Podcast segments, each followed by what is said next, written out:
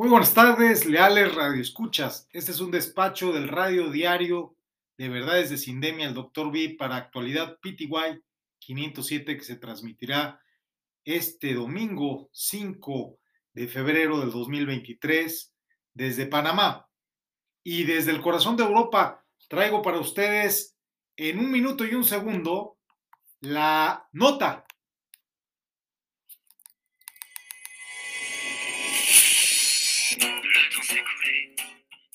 pues es realmente excepcional que Ursula von der Leyen, presidenta de la Unión Europea, se ha presentado con 15 comisarios en Kiev, Ucrania, precisamente para apoyar al presidente Zelensky, quien solicita más sanciones contra Rusia, está encabezando la lucha contra la corrupción del dinero de la guerra y también Borrell le ha prometido duplicar el entrenamiento a los soldados ucranianos en España.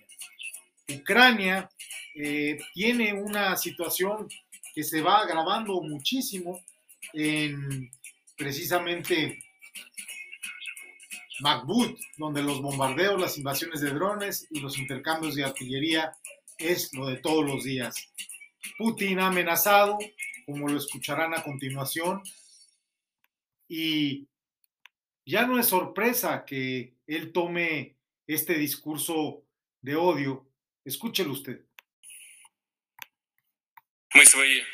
No hemos enviado nuestros tanques a su frontera, firma Vladimir Putin, pero tenemos con qué responder. Y el uso de vehículos blindados no será el final. Termina esta declaración Vladimir Putin afirmando que el mundo debería entenderlo.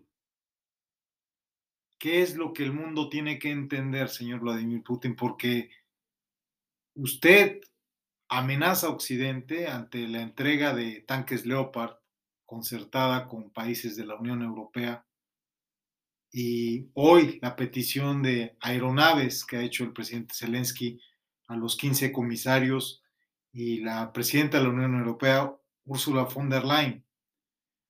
Creo que no tengo claro qué es lo que el mundo debería entender, pero si es entender su amenaza, créame que los miles de millones de euros que la Unión Europea y los ciudadanos europeos hemos contribuido para sostener la seguridad económica de Ucrania seguirán fluyendo con tal de sostener el modelo de vida en el que creemos y hemos crecido. Nuestro modo de vida en el que hemos, reafirmo, crecido, gozado de tantas felicidades y privilegios, en estos 40 segundos restantes quiero hacer una reflexión porque el discurso putinista de una supuesta amenaza, de un supuesto neonazismo al que paradójicamente acusa a Zelensky, que es judío, lo cual raya casi en una locura, ¿verdad? Eh, pues es una maniobra de propaganda. Desde que lo escuché me di cuenta de que el sovietismo está más vivo que nunca y amenaza nuestro modo de vida capitalista y sin duda alguna a los Estados Unidos. Gracias.